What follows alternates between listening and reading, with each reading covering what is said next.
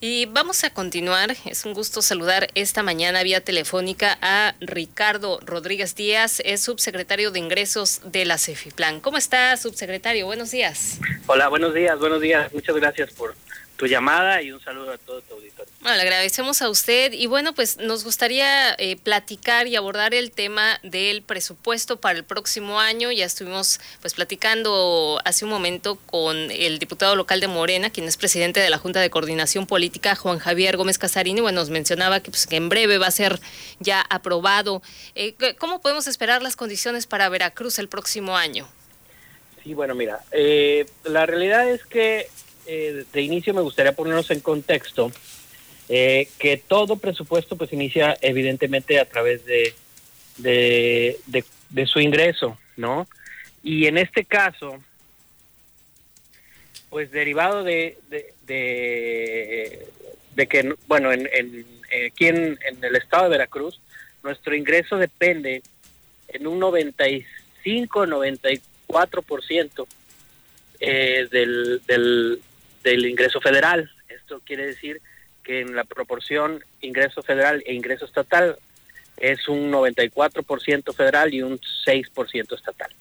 Entonces, pues esto, con, derivado de esto, pues nos, nos remite a que pues dependemos prácticamente de la recaudación federal participable, ¿no? Entonces, si el país recauda menos dinero, pues a nosotros nos va a pegar en, una proporción del 94%, ¿no?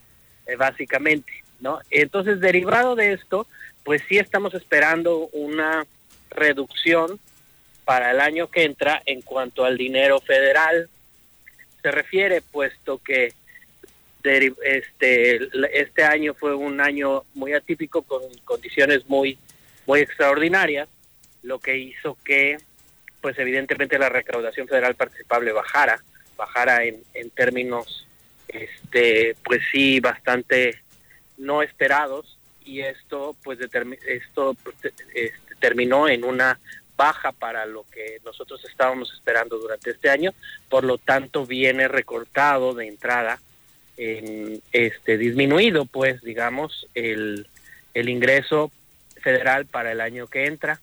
Eso hace que nosotros tengamos que modificar algunos algunos rubros para poder acomodarlo y este y poder sacar el presupuesto, repito, un poco disminuido a comparación del 2020.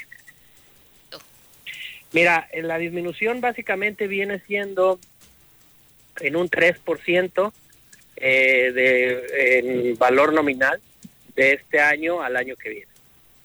El, eh, ¿Cuánto cayó el ingreso propio? Ya nos mencionaba ahí unos porcentajes. ¿En el propio en cuánto, de cuánto hablamos?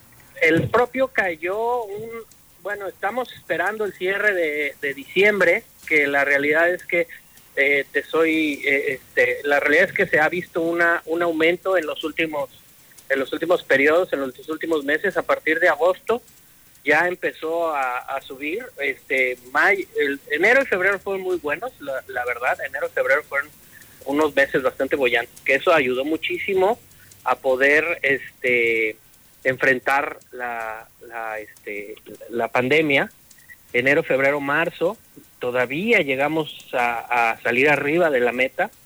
Abril empezó a bajar, mayo empezó a bajar, junio y julio fueron los dos peores meses de recaudación en cuanto se refiere en recaudación. Agosto empezó a recuperarse y a partir de septiembre ya empezamos a estar por lo menos en la meta este de recaudación, lo que fue septiembre, octubre, noviembre fueron arriba de la meta y vamos a esperar diciembre, ¿no? A ver cómo cierra, pero te puedo adelantar que también vamos con muy buenos números.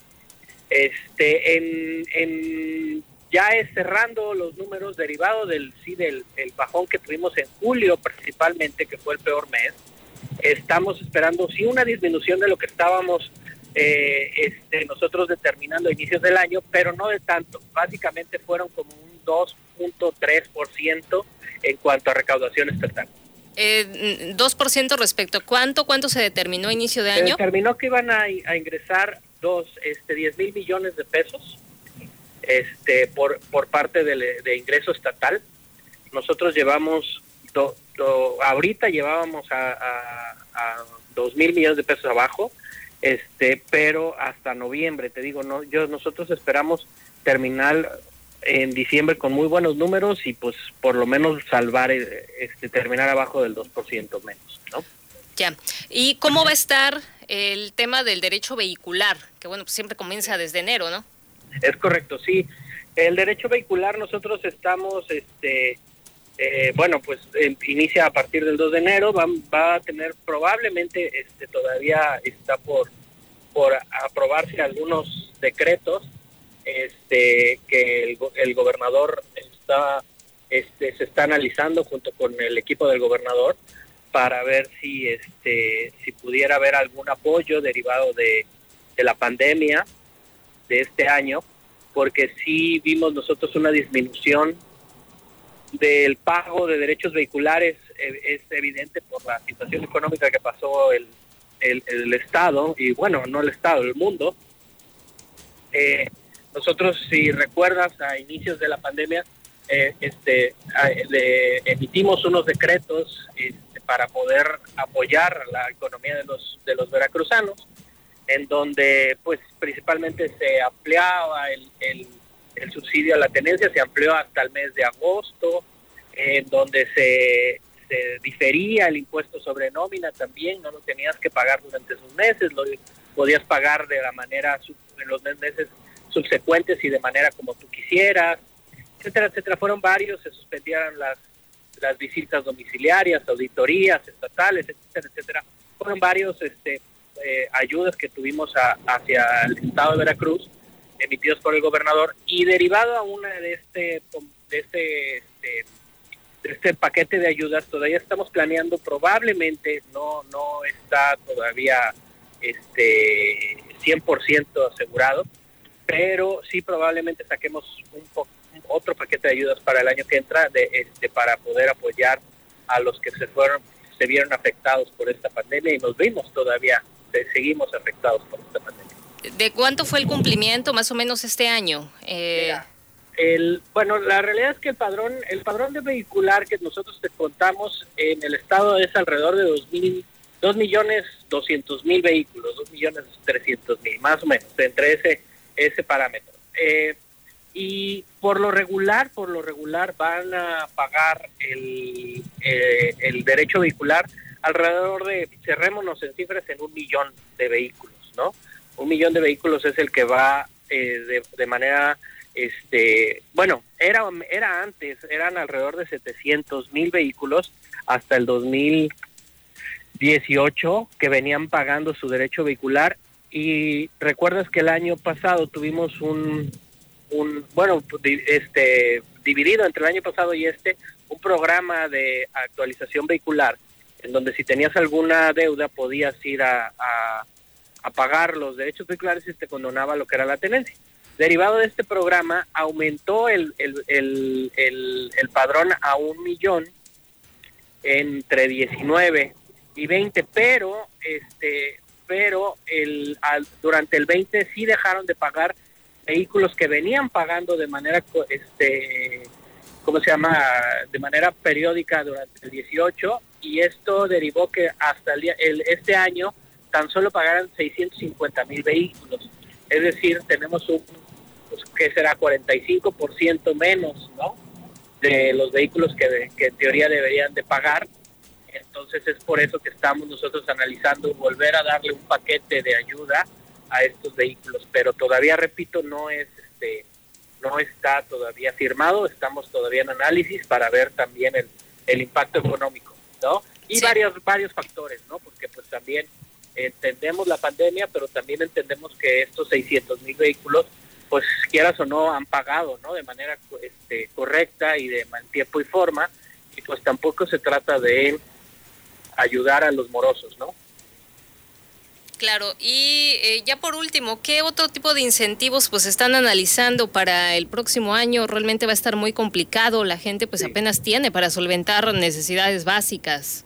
Sí, sí, tiene razón. Este, bueno, nosotros eh, a través del, del presupuesto sí estamos contemplando varios este, proyectos sociales, este, apoyos sociales que pues aún eh, de los que tenemos y, otros más, esto ya le tocará este, eh, ¿cómo se llama? Eh, anunciarlo a cada dependencia ejecutora de estos de estos programas sociales que, que traen, que bueno, que gracias a esto, pues la realidad es que sí, sí nos, sí nos hemos visto afectados, muy afectados en, en cuanto a la crisis, pero bueno, por lo menos ha podido solventar un poco, un poco, no quiero decir que esto vaya a, a este, a, a, solventar el 100% de los problemas, pero por lo menos ayuda un poco a, a, los a los veracruzanos y estos programas sociales, bueno, pues ahí están y, y, habrán unos nuevos, están presupuestados, que repito, no me no me no me confiere a mí el, el anunciarlo, sino cada dependencia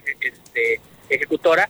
Y además, pues sí, este, nosotros tenemos prácticamente cada dos veces al mes reuniones con todas las cámaras de este, empresariales eh, y, todas las asociaciones de empresarios, en donde tenemos reuniones y escuchamos las propuestas de ellos a través de la Secretaría de este, Desarrollo Económico y del, secretario Enrique Nachón. Él es el que nos convoca y estamos en contacto con, en contacto con ellos muy seguido para aceptar las y privadas reuniones se van este, para apoyar a los.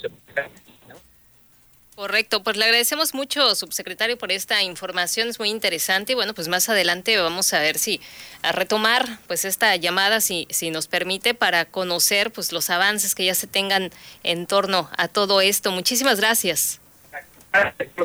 Buenos días. Gracias, muy buenos días. Escuchamos las palabras de Ricardo Rodríguez Díaz, es subsecretario de Ingresos de la CEFIPLAN.